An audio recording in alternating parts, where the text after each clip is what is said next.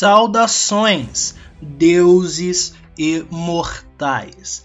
Sejam muito que bem-vindos a mais um episódio aqui desse programa do Wondernautas.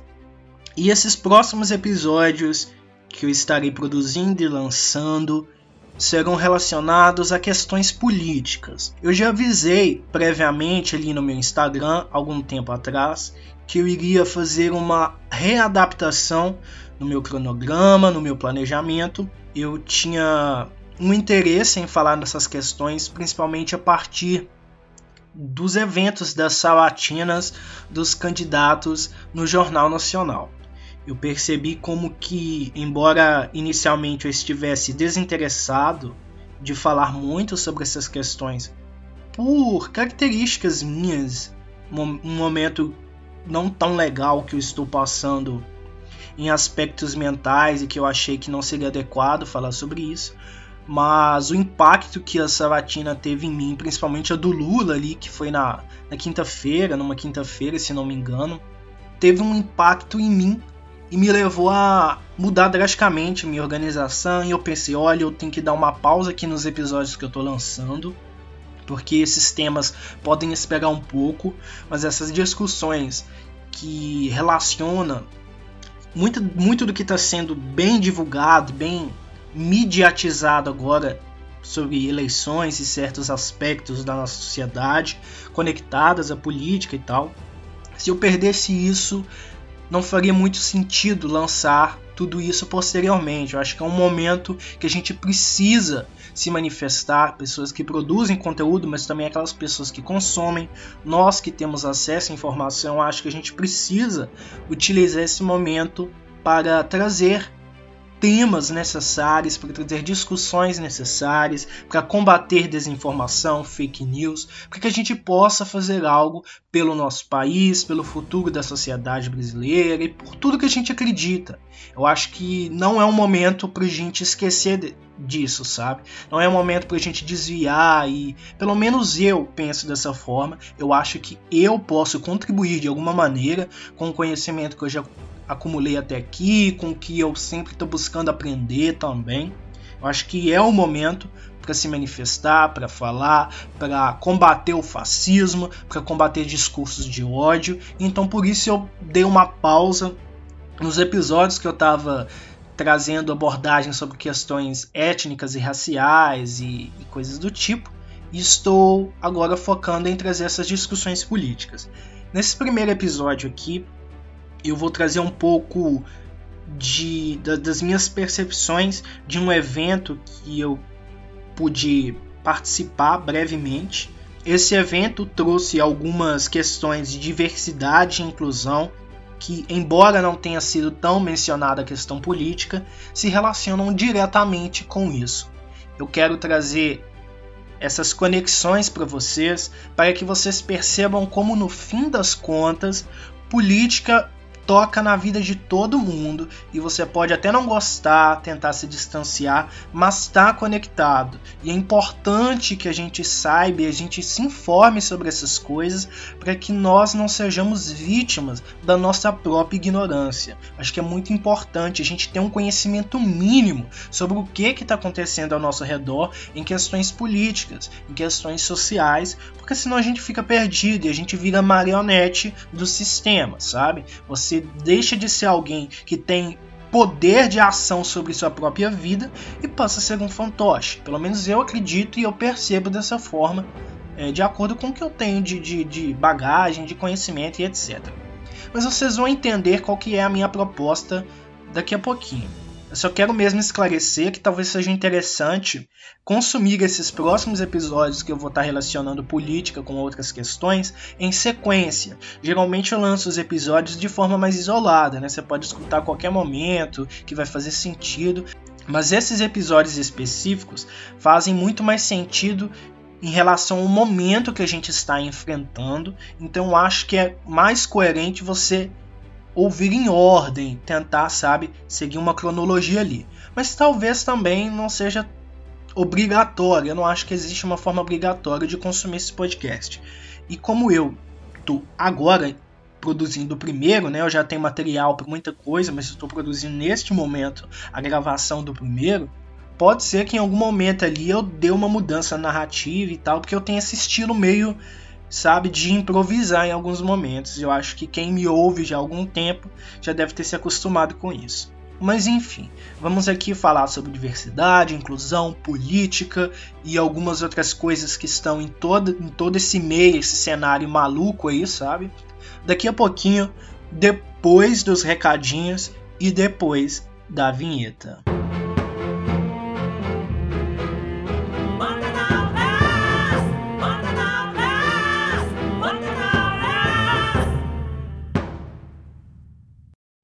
Antes do nosso episódio propriamente dito, eu venho te sugerir para me seguir no meu Instagram, arroba Senju, ou no meu Twitter, arroba Epifânio, No meu Instagram eu vou continuar postando um pouco da minha vida pessoal, dos meus outros projetos e trabalhos e aspirações, e aí você acaba conhecendo algumas das minhas outras ideias também. É importante que você, se possível, me escute na Aurelo, a partir de 70% do episódio ouvido por um streaming, você vai estar me remunerando sem pagar nada, porque o aplicativo é gratuito, a plataforma é gratuita e você vai estar ajudando imensamente ao meu trabalho. Aurelo já está disponível para isso, basta você ir conhecer um pouco a plataforma. Existe um espaço para a comunidade que eu vou estar desenvolvendo cada vez mais para uma interação melhor com o público, ouvir sugestões de pautas e tornar o programa mais próximo de vocês, ouvintes. Qualquer novidade que seja necessária, vocês poderão escutar aqui nesse espaço do programa, poderão conhecer também na minha página pessoal do Instagram ou na página do programa que estará vinculada diretamente ao meu perfil pessoal.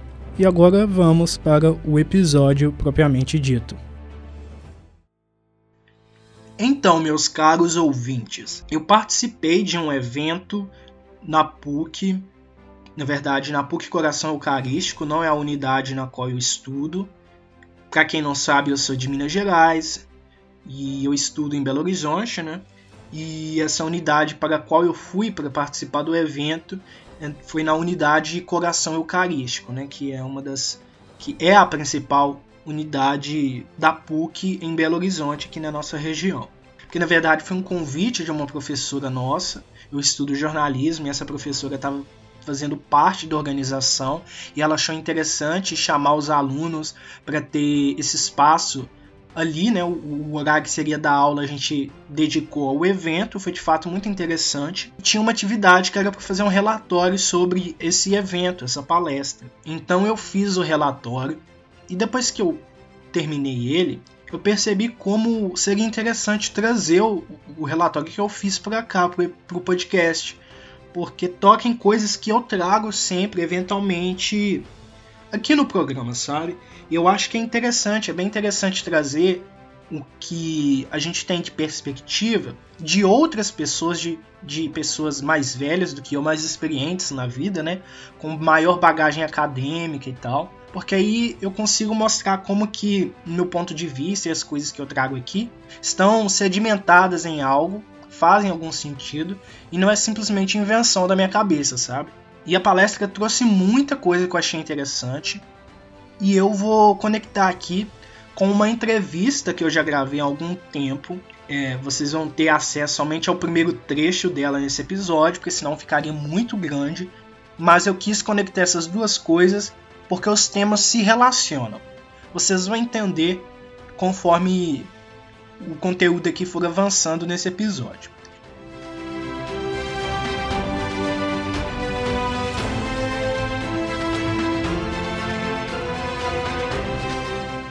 E eu começo falando o seguinte: na terça-feira 23, no caso, terça-feira 23 do mês passado, acompanhamos a palestra de abertura da quarta Jornada Internacional da Diversidade e Inclusão, dialogando com o mundo do trabalho. As principais ideias giraram em torno das questões de diversidade e inclusão, dois conceitos frequentemente abordados em discussões atuais, mas nem sempre devidamente significados. Como consequência, outros termos como igualdade, equidade e justiça foram trabalhados na fala de Darcy Mitiko Mori Hanashiro. A professora Darcy trouxe um vasto conteúdo em sua palestra, mas alguns elementos específicos me chamaram mais atenção, considerando meus interesses e conhecimentos prévios sobre os assuntos. Para falar sobre diversidade e inclusão, antes de tudo, devemos entender como é a organização que define a sociedade em que vivemos e quais são suas consequências. Como apresentado por ela e como podemos identificar em nossa realidade, o Brasil ainda está longe de alcançar uma igualdade de oportunidades e protagonismo para os grupos minoritários em relação aos grupos privilegiados. Há uma inquestionável desigualdade social em aspectos de gênero, sexualidade, raça, credo, condições físicas e mentais. Na prática, muitos são preteridos de oportunidades de emprego e não recebem o devido apoio de instituições de ensino por possuírem características que fogem ao seu controle e que não deveriam lhes gerar punições. O conceito de igualdade é um dos primeiros que surgiram com uma possível solução para a questão da desigualdade. Como a professora apresentou, autores entendem a igualdade como a equivalente oferta de recursos para todos os sujeitos sociais. Ou seja, oferecer a mesma qualidade de ensino para todos os estudantes de um país, de modo que, teoricamente, todos possam alcançar as mesmas oportunidades. É curioso como, apesar de insuficiente, nem mesmo o conceito da igualdade é aplicado na prática na grande maioria dos países do mundo. Embora necessário historicamente para o avanço de todas as discussões sobre diversidade, igualdade é um conceito pouco efetivo porque diferentes pessoas possuem necessidades distintas. É equivocado acreditar que oferecer a mesma educação para crianças com diferentes características cognitivas e distintas formas de aprendizado resultará no fim da desigualdade. E aqui eu faço a minha primeira intervenção. Engraçado falar intervenção num texto que eu mesmo criei, né? Mas é porque aqui eu tenho espaço para fazer outros comentários. Não tem muito tempo, uma tia minha, ela estava perguntando como que eu tava, e aí eu fui comentei sobre a questão do meu entendimento recente sobre a neurodivergência e que muitos dos sintomas, digamos assim, com muitas aspas, do TDAH batem comigo e nos últimos episódios vocês se estiverem me acompanhando ou caso queiram entender mais sobre isso, só sair lá que você vai entender do que, que se trata toda essa, essa coisa na minha vida recentemente assim. Eu tava ali falando com ela sobre essas questões e eu acabei entrando em alguns pormenores, porque a filha dela tem algumas dificuldades é, na escola já tem algum tempo e elas acabam entrando em atrito por causa dessas coisas e tal.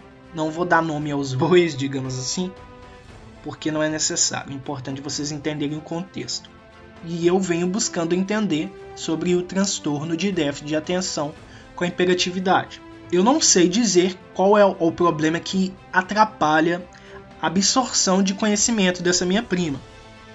Mas ela mesma fala que alguns dos sintomas que eu que são comumente associados a essa característica, ela estava dizendo que bate com a vida dela. E aí eu estava dando algum, alguns exemplos, porque assim, muitas pessoas sempre lidaram comigo, inclusive essa tia, como se eu fosse muito inteligente, muito capaz, e como se as coisas que eu tivesse conseguido é porque eu me dedicava, porque eu gostava de ler, isso e aquilo e tudo mais. Talvez, um, em parte, isso seja alguma verdade em algum ponto, mas hoje eu entendo que não é somente isso. Muitas das vezes eu tinha muito interesse em ler, porque me despertava de fato alguma coisa, mas não sei. Eu fui condicionado com a vida, foi acontecendo, eu fui me aproximando da leitura, da criação de histórias, e eu sempre entrava nesse estado de hiperfoco que nos, nesse episódio, nos anteriores ou talvez nos próximos, vocês vão ter conteúdo para entender muito sobre isso, mas enfim. Eu começava a me dedicar muito, então era comum eu passar horas escrevendo e criando histórias e lendo, porque era de fato algo que me despertava muito interesse e me puxava muito.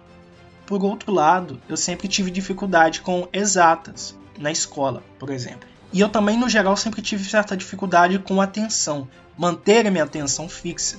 E assim, veja bem, como que é injusto quando eu sou colocado em um momento de avaliação de mais de uma hora, duas horas, sei lá, tipo o Enem, com pessoas que não têm essas características. No meu caso, eu saí do Enem, eu acho que eu fiz em 2014, se não me engano, foi a única vez que eu fiz, se não me falhar a memória. E eu saí um pouco depois do, do, do horário mínimo ser permitido.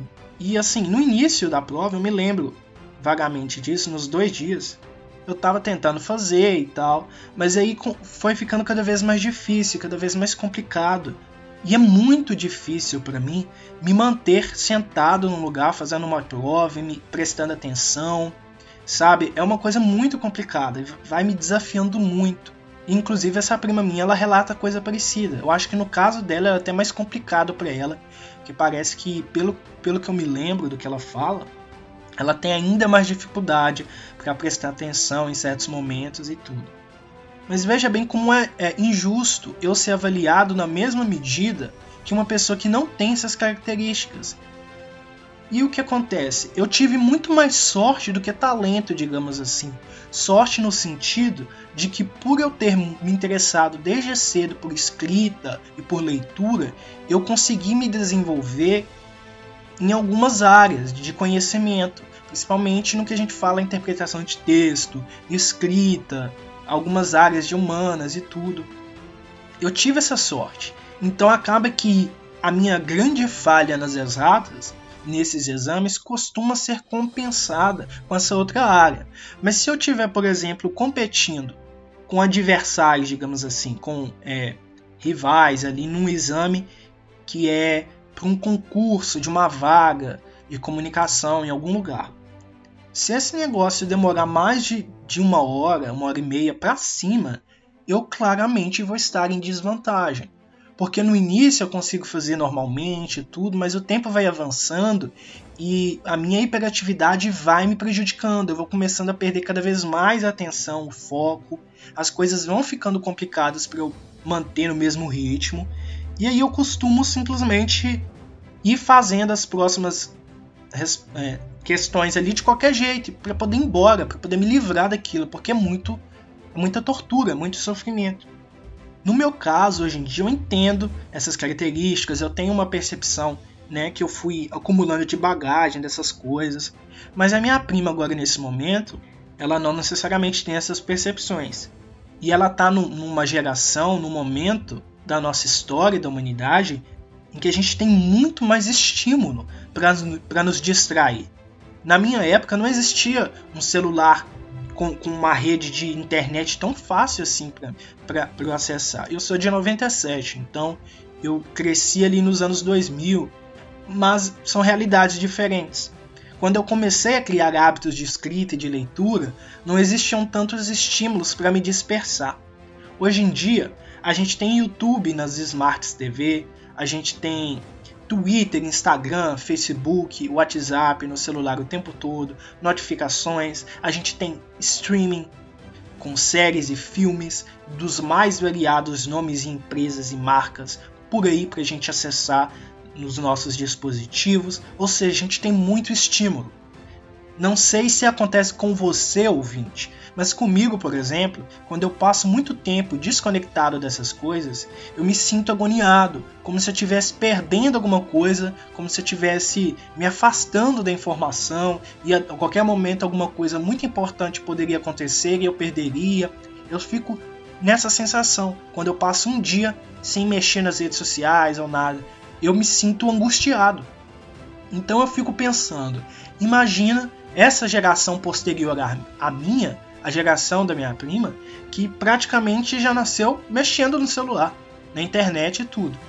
Assim, é muito complicado, porque imagina, eu penso assim, se para mim foi difícil, que não tinha tantos estímulos quando eu comecei a desenvolver essas coisas, e aí quando eu já estava na adolescência, eu já tinha desenvolvido a escrita e o interesse pela leitura e tudo, Imagina como é difícil para as pessoas que já nasceram em um mundo tão conectado que muitas das vezes é bem mais difícil você despertar interesse por um livro porque tem um celular, com jogos, com redes sociais, que são mais estimulantes do que um livro.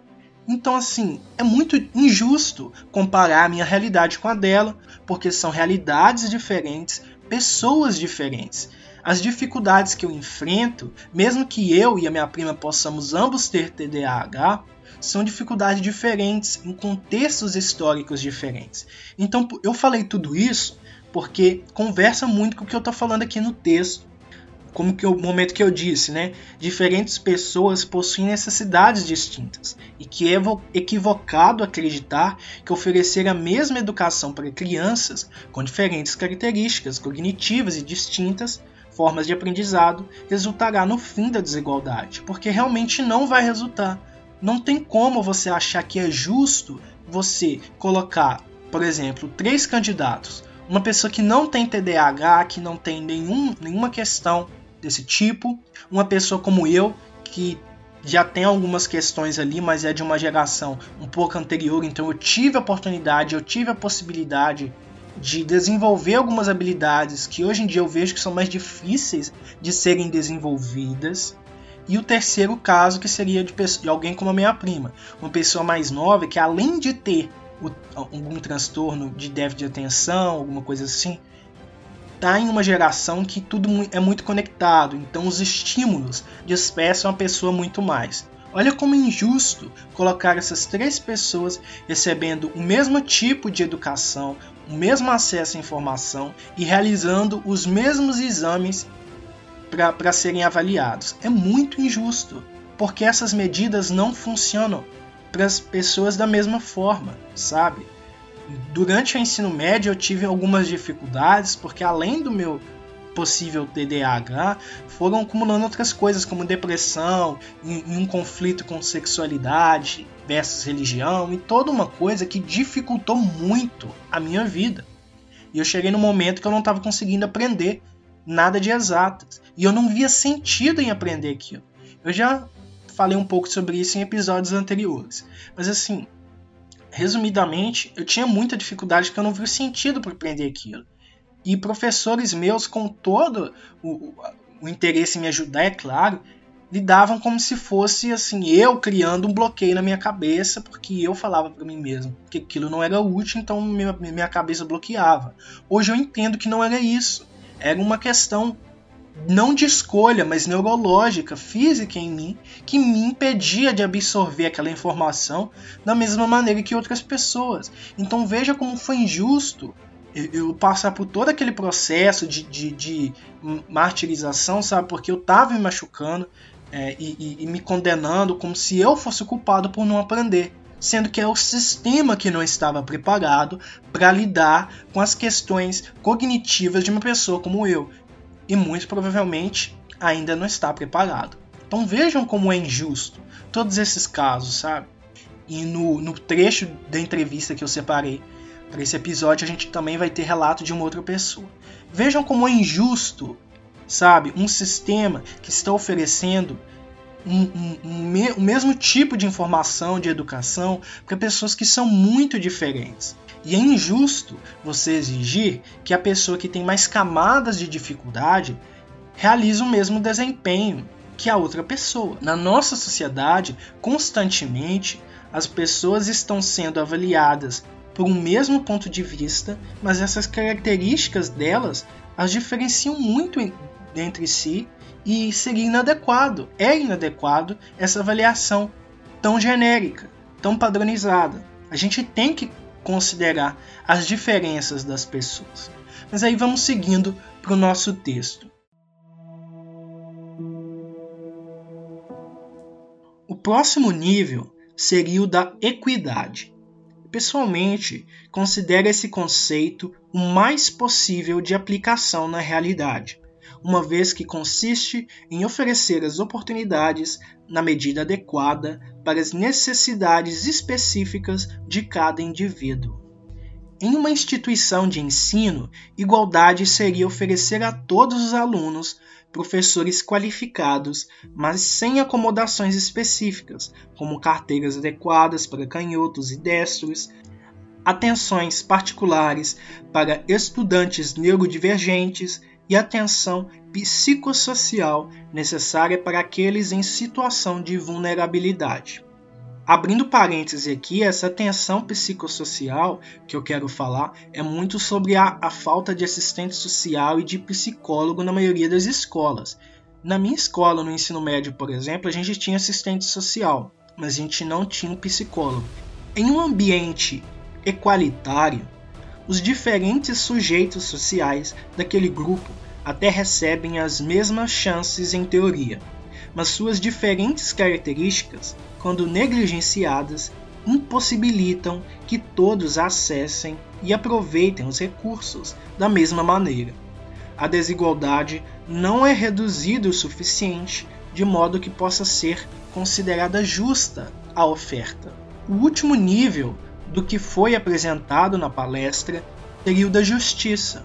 Em contexto de justiça, ao invés de nos preocuparmos em amenizar as dificuldades dos sujeitos, o foco é combater e eliminar diretamente os problemas para que se alcance uma proporção justa. É claro que eu considero esse viés algo utópico demais para um sistema capitalista que se beneficia das desigualdades para se sustentar. Embora a apresentação da professora relacione muito bem as questões de diversidade e inclusão com o ambiente das organizações, não vejo como algo próximo uma realidade na qual os aparelhos normatizadores do sistema sejam reajustados para ir além da equidade. O que, que eu quero dizer com isso nesse trecho aqui?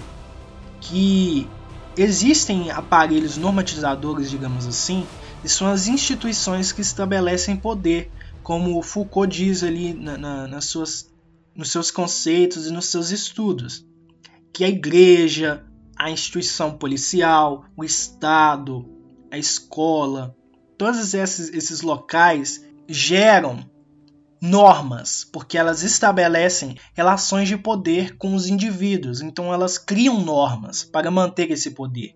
Você não pode vestir isso, você não pode falar aquilo, não pode acreditar nisso, naquilo outro. Então são normas que vão moldando os indivíduos. E essas normas, elas são excludentes na maioria das vezes, porque elas querem reduzir as diferenças e normatizar as pessoas. Por isso são normas, para normatizar, para deixar mais quadradinho, mais próximo de um padrão.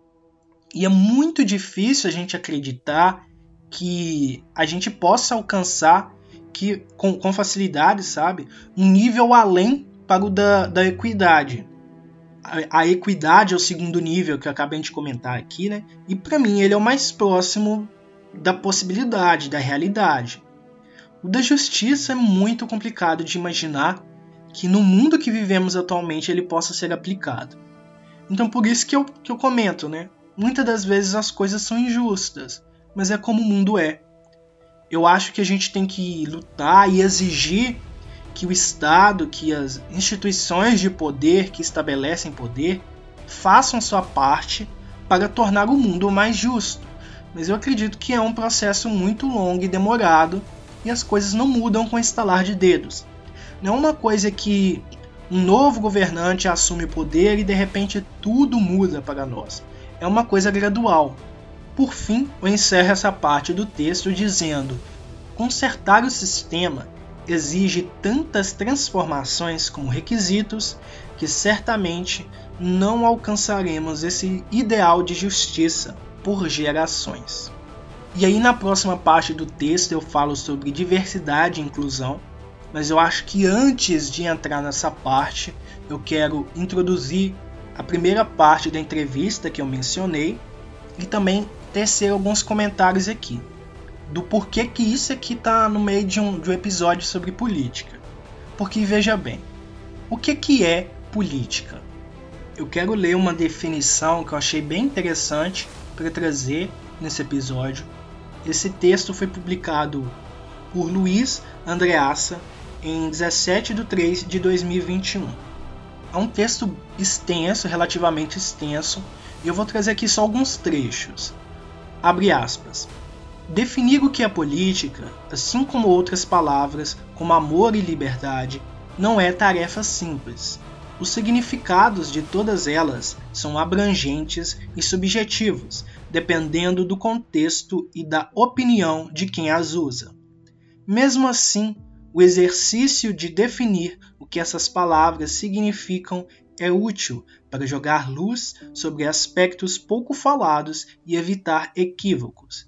Portanto, entender o que é política é a chance de repensar seu significado e como ela está presente em nossas vidas.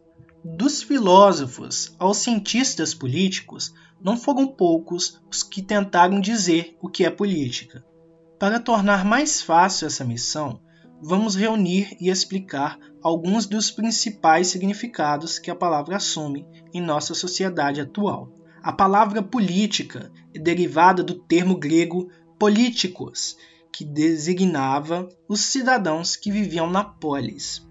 Polis, por sua vez, era usada para se referir à cidade e também, em sentido mais abrangente, à sociedade organizada. Onde quer que haja duas ou mais pessoas, haverá a necessidade de definir regras de convivência, limites de ação e deveres comuns. A política acontece justamente no ato de existir em conjunto. Dessa forma, a origem da política remonta à participação na comunidade, a vida coletiva, bem diferente do que se costuma pensar sobre a política como, como algo limitado aos políticos profissionais e longe do nosso cotidiano. O filósofo grego Aristóteles definiu o ser humano como um animal político, ou seja, um ser que inconscientemente busca a vida em comunidade, porque suas necessidades materiais e emocionais só podem ser satisfeitas pela convivência com outras pessoas. A política para Aristóteles, começa no seio familiar, na convivência entre familiares e depois se expande para o resto da, da sociedade. Perdão. A não ser que você seja um eremita, um indivíduo que foge completamente do convívio social, não conseguirá escapar da política. Se para Aristóteles o político era o cidadão que participava da vida pública, essa palavra tem outro sentido hoje em dia. Diferentemente da Grécia Antiga, na qual os cidadãos podiam participar diretamente das decisões da cidade, a sociedade atual é composta por um número muito maior de pessoas e, consequentemente, de problemas e necessidades muito mais complexos. Por isso, ao invés de votar diretamente em cada tema de interesse público, nas democracias modernas, nós votamos em pessoas encarregadas da administração pública. Essas pessoas se dispõem a representar nossas ideias e interesses, de forma que possamos participar indiretamente das decisões coletivas. Fecha aspas. Esse texto vem bem, vai bem mais adiante. Eu recomendo a leitura dele para quem está muito interessado em entender mais sobre esse universo do conceito da política. Então, a política está relacionada à vivência em comunidade, à organização social, a normas que existem para permitir a coexistência das pessoas. Né? Eventualmente, eu falo de normas aqui, trazendo uma visão crítica questionando algumas coisas, mas vocês precisam entender que eu não sou um anarquista radical. Eu não acho que todas as normas devem ser quebradas e a gente tem que viver no caos. Eu não penso dessa forma. Porque assim, normas são necessárias para a nossa organização social. Senão todo mundo faz o que bem entende. Não dá para ser assim. A gente vive em sociedade, precisam existir regras. A questão é que a gente tem que ter um senso crítico, uma leitura crítica dessas regras. Como que elas funcionam? Como que para algumas pessoas elas são mais brandas e para outras elas são mais rígidas? Por que essas normas são tão flexíveis na organização social que, que a gente está? Isso é muito por causa dos privilégios e do, das relações de poder que são estabelecidas entre as instituições e os indivíduos, né, os agentes sociais, nós, pertencentes à sociedade. Até mesmo a mídia estabelece relações de poder. Por isso que esse, essa discussão está aqui com a gente. Porque o meu projeto fala so, sobre sociedade e também fala sobre mídia. A mídia também estabelece relações de poder, mas ela está mais como uma reprodutora. Política, como esse texto mostra pra gente, é indissociável da nossa vida. Não tem como você separar. Enquanto você existe em comunidade, se relacionando com outra pessoa, existem normas ali que estabelecem certos limites, certas questões, direitos, deveres e tudo isso é política. Só que em uma sociedade tão, é, digamos assim, complexa como a nossa atual, sociedade humana no geral, é necessário que existam representantes do povo, porque não dá, por exemplo, para que cada decisão seja tomada por todo um país. Imagina. É por isso que são necessários os representantes do povo, que são aquelas pessoas que a gente entende como os políticos, né? Presidentes, senadores, governadores, vereadores e etc. E tudo isso vai te afetar de volta. Não adianta você falar, ah, eu não gosto de política, não quero saber de política. Se você entra no ônibus e esse o preço do ônibus está muito mais caro e você sente a diferença no bolso, a política já está te afetando. A questão é que quando você escolhe não utilizar a sua voz para confrontar os abusos dos nossos representantes e as falhas deles, você está permitindo que você seja um alimento do sistema e não o contrário. A minha percepção de mundo é que o Estado, o sistema, deveria existir para servir a população, mas na prática, muitas das vezes, é o contrário. E a gente não pode culpar 100% as pessoas, né? As pessoas comuns mas em parte existe sim uma responsabilidade.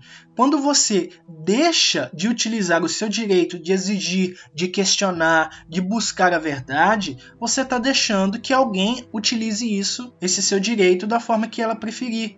E se os nossos governantes estão fazendo coisas inadequadas, estão espalhando desinformação, fake news e etc., estão excluindo as pessoas diferentes, tudo isso está acontecendo, em parte, é porque nós permitimos. Nós não estamos questionando, não estamos buscando a verdade, estamos nos afastando da política e achando que isso não nos afeta, mas afeta.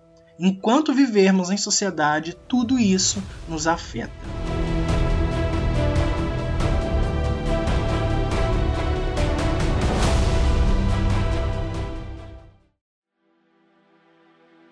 O áudio a seguir é o trecho inicial da minha entrevista com o Henry, de 21 anos, de Valparaíso, São Paulo. Tem alguns momentos que tem um ruído um pouquinho alto, eu tentei reduzir o máximo que eu pude, mas eu acho que não atrapalha tanto a absorção, a mensagem que é mais importante, mas é bom avisar vocês ouvintes que tem essa pequena questão. Então vamos seguindo. Pessoal, tudo bom com vocês?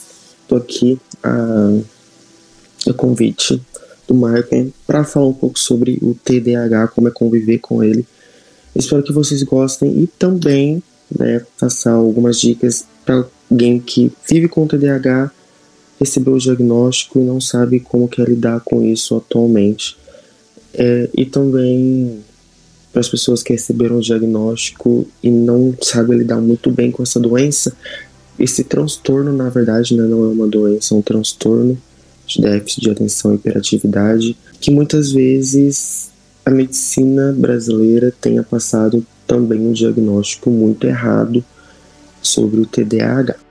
Para que o ouvinte saiba a minha motivação por trás da, da busca dessa temática, acho importante mencionar que eu te encontrei através de um, de um tweet, né? Que o moço lá falou, tava falando alguma coisa relacionada ao TDA.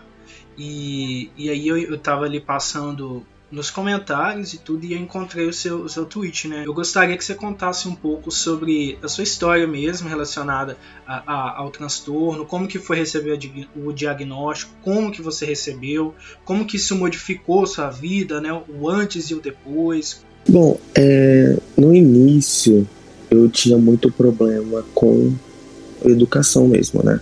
Foi quando eu era criança, morava numa cidade próxima minha, eu tinha muita dificuldade em prestar atenção na, na sala e também prestar atenção na aula e também absorver toda aquela informação. A escola, ela chamou uma psicóloga para estar me auxiliando e eu lembro de uma consulta que eu tive com essa psicóloga, uma psicóloga educacional, que foi até a escola, ela me atendeu e aí passou toda essa informação para minha família, né? Até aí eu não sabia nada sobre o TDAH, tanto que eu não recebi o diagnóstico, porque o psicólogo ele não pode dar o diagnóstico.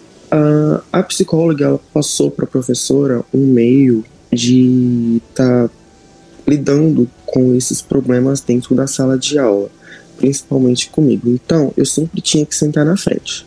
Eu lembro disso que eu sempre tinha que sentar na frente e ela sempre tinha que falar comigo para ver se eu estava prestando atenção e também fazer o tipo de um reforço para eu absorver aquela informação que ela havia passado na luz. Mas até aí minha família não sabia nada sobre isso, só tinha mesmo um, um, prognóstico de um problema com atenção que eu tinha bastante na sala de aula. Depois disso, as coisas melhoraram um pouco, né, entre aspas, só que no ensino médio esses problemas apareceram novamente. E aí eu fui para uma psiquiatra, na verdade, fui para uma psicóloga. Eu já estava numa consulta com ela há mais ou menos dois anos. Isso é muito importante ressaltar que o SUS ele fez parte da minha vida em todo, todo esse processo de descobrimento. Foi uma psicóloga do SUS. Ela havia reparado que eu tinha muitos problemas de atenção, né, mesmo na consulta também. E ela falou para mim consultar um psiquiatra, um psiquiatra próprio ali do postinho, e era só marcar consulta e eu acabei indo. Nisso, a psiquiatra começou a fazer algumas perguntas para mim e eu não tinha só um problema de atenção. E aí é que a gente desmistifica o TDAH, né? Porque o TDAH ele não é só o problema de atenção. O TDAH ele vem com problemas de é, sentimentos e emoções que transitam muito rápido. Ele vem com o problema de atenção, ele também vem com a motivação. O TDAH também traz um problema muito sério de ansiedade e depressão. E aí ela me passou, como todo médico passa, um medicamento para você tomar, para ver se isso vai te ajudando, né? Ou também te auxiliando. O medicamento que ela me passou é muito comum, chama Ritalina. É um medicamento que a maioria e grande parte das pessoas com TDAH toma, é a Ritalina. Me ajudou um pouco no início, só que depois eu percebi que estava começando a me dar crise de ansiedade. Então eu tomava a Ritalina, 40 minutos depois eu estava com uma crise de ansiedade, eu, minha mão ela começava a tremer muito, meu coração acelerava e falei que isso não estava dando certo, eu vou parar de tomar. Eu também tinha que passar por um neurologista para ter esse parecer dele. Eu fiz um teste e foi comprovado que eu tinha mesmo o TDAH e eu falei para ele que não estava dando mais certo eu tomar Ritalina por conta de todos esses efeitos adversos. E foi muito bom porque ele acabou suspendendo a Ritalina, né? E acabou também conversando com a minha psiquiatra falando que eu não podia tomar Ritalina e hoje eu tomo outro medicamento que não é próprio pro TDAH, mas que me ajuda muito. É um medicamento que eu tomo à tarde. Ele me ajuda muito porque eu tenho motivação, só que a minha motivação ela vem com uma explosão. E essa explosão depois ela meio que acaba e aí eu fico num estado depressivo depois. É como se eu tivesse que fazer mil e uma coisas se eu quisesse fazer mil e uma coisas ao mesmo tempo e depois essa motivação ela fica num estado depressivo. Ela vai embora e eu fico na minha cama lamentando o que, que eu devia ter feito, o que, que eu não devia ter feito. Enfim, muita coisa que o TDAH traz pra gente que não é só o problema de atenção. E sem falar também na faculdade, né? Eu faço faculdade de psicologia e é muito complicado permanecer quieto dentro de uma sala de aula e permanecer quieto, seja em qualquer lugar também. Em seguida a essa fala do Henry, eu fiz uns comentários que eu vou ter que refazer, porque infelizmente tiveram uns cachorrinhos que queriam participar da conversa também e o latido deles estava alto demais que eu consegui retirar na edição. Mas o que, que eu falei? Eu fiz dois comentários. O primeiro sobre uma thread no Twitter que eu tinha achado, acho que alguns dias antes da gente realizar essa, essa conversa, que era comentando alguns dos trabalhos da autora de novelas brasileira Glória Pérez, que ela sempre tentou colocar algumas questões de, de causas sociais, digamos assim, nas suas novelas relacionadas a transtornos mentais, questões como psicopatia, borderline, e são, são muitos trabalhos numerosos que, embora a gente possa tecer algumas críticas quanto a certas abordagens, eu acho que é legítima a, o interesse da autora em trazer e democratizar essas discussões, porque a gente pouco vê na mídia isso sendo tratado da devida forma. E o outro comentário que eu fiz foi sobre a sugestão de filme que o próprio entrevistado me passou, filme Mommy, que foi um filme que eu assisti para poder me preparar e para poder fazer esse produto. E foi justamente depois de assistir o filme que eu percebi como que era interessante unir essa discussão às questões políticas. Porque veja bem, mídia, política e sociedade estão está tudo conectado, não tem como você separar. Eu acho que esse episódio até então já deixou isso bem claro. Mas talvez não, não seja tão de tão fácil percepção entender como que como que essas questões como o TDAH e outras questões de grupos minoritários, dificuldades de certos grupos, de certas pessoas, como essas questões em governos que têm discursos distorcidos e visões distorcidas de mundo, como que essas questões são pouco abordadas. E esses grupos acabam perdendo um certo apoio, sabe? Perdendo o que é necessário. No filme Mommy, por exemplo, a gente vai falar melhor sobre ele no próximo episódio.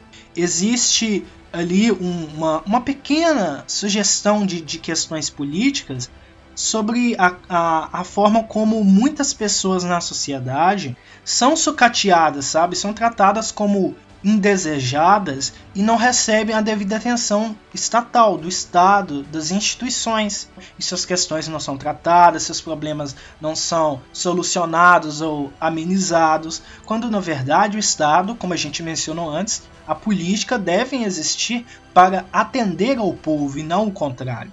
Então, pessoas que têm transtornos, pessoas que são pessoas com deficiência, grupos minoritários como LGBTs e pessoas negras e indígenas, todas essas pessoas, quando elas têm características específicas que dificultam alguns processos, o Estado, a sociedade precisa amenizar isso porque são parte da sociedade, Todos nós somos parte da sociedade. Então eu queria trazer muito esse relato do Henry e conectar isso com questões de política, porque assim como ele, tem muitas pessoas por aí que estão sofrendo com as desigualdades sociais e o Estado, a nossa sociedade, a política, as instituições não estão fazendo o que é necessário para amenizar essas coisas. O Henry, por exemplo, ele menciona muito a contribuição do SUS na vida dele e a gente tem que enaltecer o SUS, porque o SUS é uma grande instituição de saúde, mas a gente vive num governo, por exemplo, que foi contra a saúde por muito tempo durante a pandemia. Então a gente tem que levantar esses pontos, a gente tem que discutir sobre isso, sabe? Porque num governo que estava indo contra a ciência, que estava incentivando seus eleitores a, a fazerem coisas absurdas, contrárias às, às recomendações médicas da Organização Mundial da Saúde em relação à, prevenção do Covid, e um governo como esse pensa: se nenhuma crise absurda dessa a gente tem um presidente que valoriza a vida e, e, valoriza o que a ciência diz, imagina nessas situações de pessoas que têm transtornos e outras questões que precisam ser atendidas. Se numa situação crítica o nosso governo já age dessa forma, imagina nessas outras questões que são do cotidiano dessas pessoas. Então, sim, tudo isso está conectado à política, tudo isso está conectado às nossas vidas como um todo, e a gente precisa tomar cuidado. Quem a gente escolhe para estar no poder, com as escolhas ou a, ou a ausência das nossas escolhas em questões políticas, porque isso reflete na vida de todo mundo. Essa entrevista e esses temas vão continuar no próximo episódio, então fique ligado. Espero que você tenha gostado do episódio de hoje e que a glória de Gaia esteja com você.